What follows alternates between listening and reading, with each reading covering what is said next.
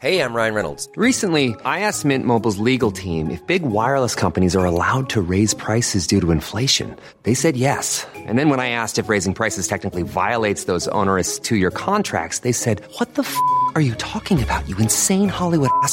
So to recap, we're cutting the price of Mint Unlimited from $30 a month to just $15 a month. Give it a try at mintmobile.com slash switch. $45 upfront for three months plus taxes and fees. Promo rate for new customers for limited time. Unlimited more than 40 gigabytes per month. Slows. Full terms at mintmobile.com.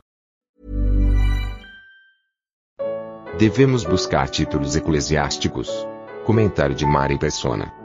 Eu procurei na, na internet onde é que fica a cidade de Colossos, algumas vezes chamada de Colossas e outras vezes chamada de Conas, que é o nome que foi mudado depois. E a foto que, que aparece é, é bem desalentadora, porque é, é um monte de capim com umas pedrinhas aparecendo no meio. Ela nu- nunca foi escavada, então ficaram apenas as pontas das paredes mais altas aparecendo acima da- do capim. E quando nós lemos essa passagem aqui de, da carta aos Colossenses, e no versículo 7 em diante, nós podemos pensar que essas pedras fi- permaneceram. Essas pedras vivas permaneceram. As pedras mortas da cidade de Colo- Colossos, que devia ser uma cidade bem próspera na sua época, desapareceram. Mas as pedras vivas permanecem até hoje. E nós sabemos até os nomes dessas pedras vivas. Aqui, quando, quando Paulo escreve no versículo 7, ele vai falar de alguns irmãos que agora eh, ele está enviando a, a Colossos. Tíquico, irmão amado e fiel ministro e conservo no Senhor, vos, vos fará saber o meu estado. Se, se isso aqui tivesse sido escrito hoje, dentro do sistema religioso da cristandade, as palavras usadas seriam diferentes. Estaria escrito assim: Tíquico, pastor presidente, ah, fiel doutor em divindade e diretor da, do louvor, da junta de louvor da igreja, ou alguma coisa assim. Porque hoje os homens têm títulos na cristandade.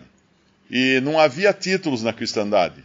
Havia os dons, ah, dos quais, os, ah, cujos dons, os nome, o nome apóstolo, por exemplo, é o que mais aparece, porque era um dom dado por Cristo que não existe mais. Qualquer pessoa que hoje se declarar um apóstolo é um impostor, é um impóstolo, né? porque não, ele não, não tem qualquer fundamento alguém se declarar apóstolo hoje. Não viu o Senhor, não andou com o Senhor, então não tem como ser chamado de apóstolo e nem foi escolhido pelo Senhor. Então, ah, os outros dons, profeta, nós também não vemos sendo usado como um título nas Escrituras. No Antigo Testamento aparecia mais, no Novo Testamento, os profetas da igreja, que eram os dons, um dos cinco dons dados por Cristo em Efésios 4, não é usado como um título. O único dom que aparece uma vez antes do nome é o de evangelista, ah, referindo-se a Filipe, o evangelista, ou depois do nome que fala, que aparece. Mas não existia esse, esse tipo de coisa na igreja no princípio. Não existia pastor como um dom, como um, um PR antes do nome, ou um presbítero como um PB antes do nome.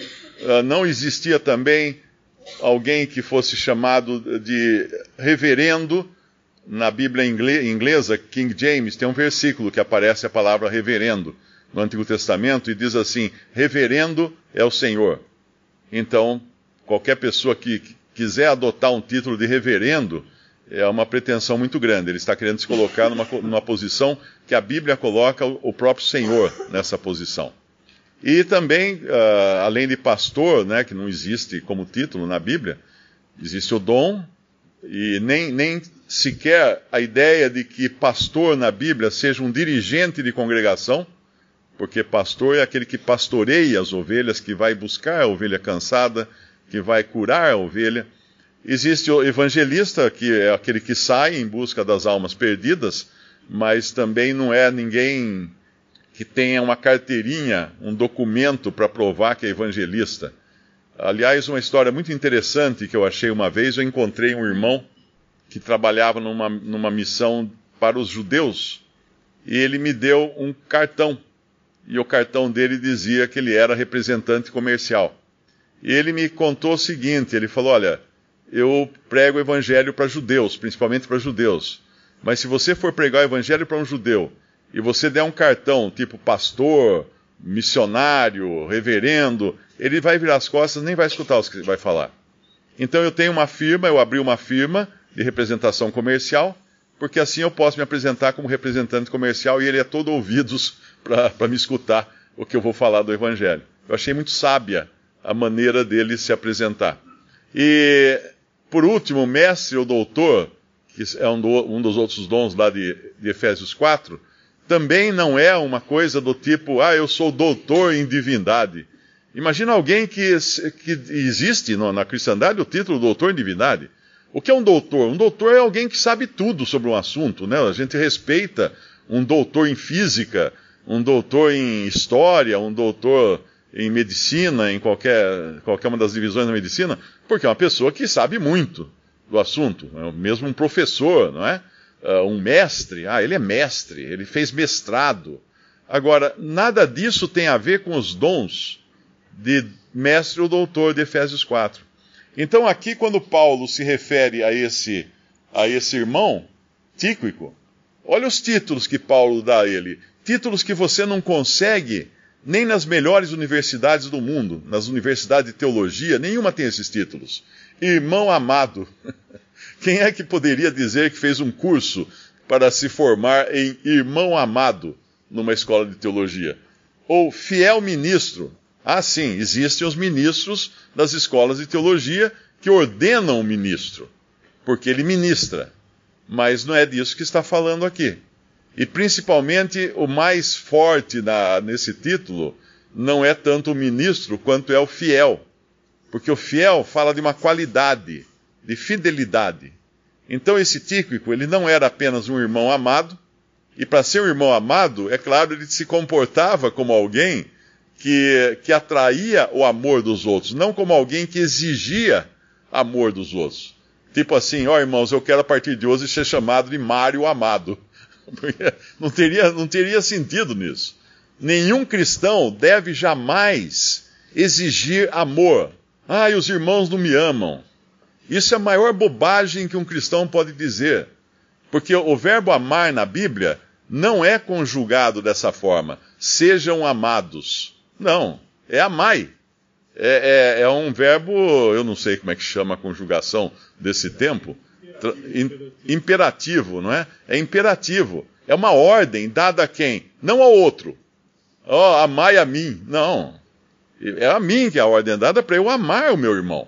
Então, esse Tíquico é um irmão amado por outros irmãos porque por causa do que ele era, da maneira como ele se comportava e da maneira como ele era usado pelo Senhor. Ele é um fiel ministro porque ele ministra e quando fala de ministrar não significa uma pessoa que faça discurso simplesmente. Um, um garçom é um ministro.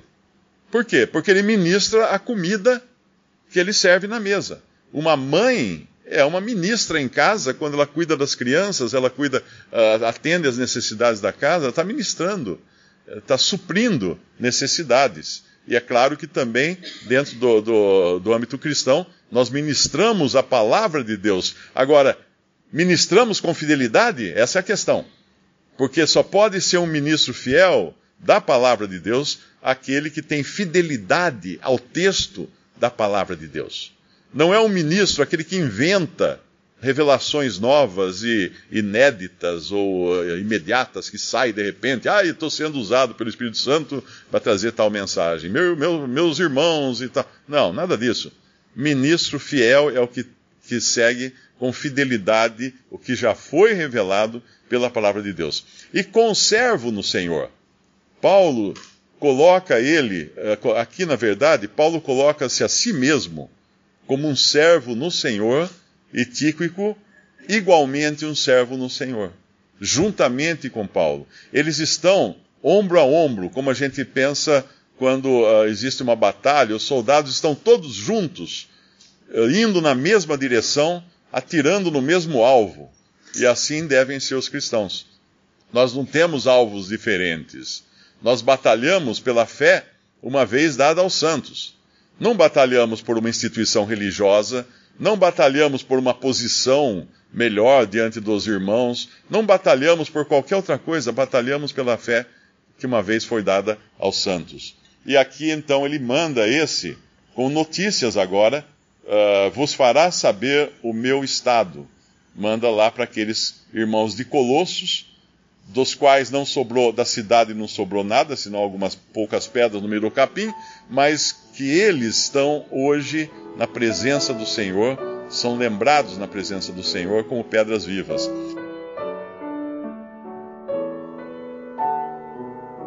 Visite respondi.com.br. Visite também 3minutos.net.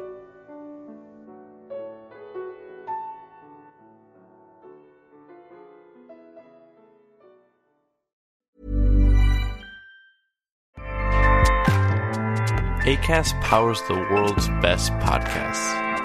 Here's a show that we recommend. The Real Housewives is a guilty pleasure for most, but if you're looking to not feel guilty about that pleasure, tune in to Everything Iconic with me, Danny Pellegrino, where I break down all the messy moments and behind the scenes antics of Bravo's popular franchise. And on Everything Iconic, I also interview celebrity guests like Kelly Ripa, Kiki Palmer, Drew Barrymore, Cameron Diaz, and more about their guilty pleasures, their past work, and so much more. So if you're pop culture obsessed and find yourself watching way too much reality TV like me, tune in to Everything Iconic with Danny Pellegrino wherever you listen to podcasts. ACAST helps creators launch, grow, and monetize their podcasts everywhere. ACAST.com.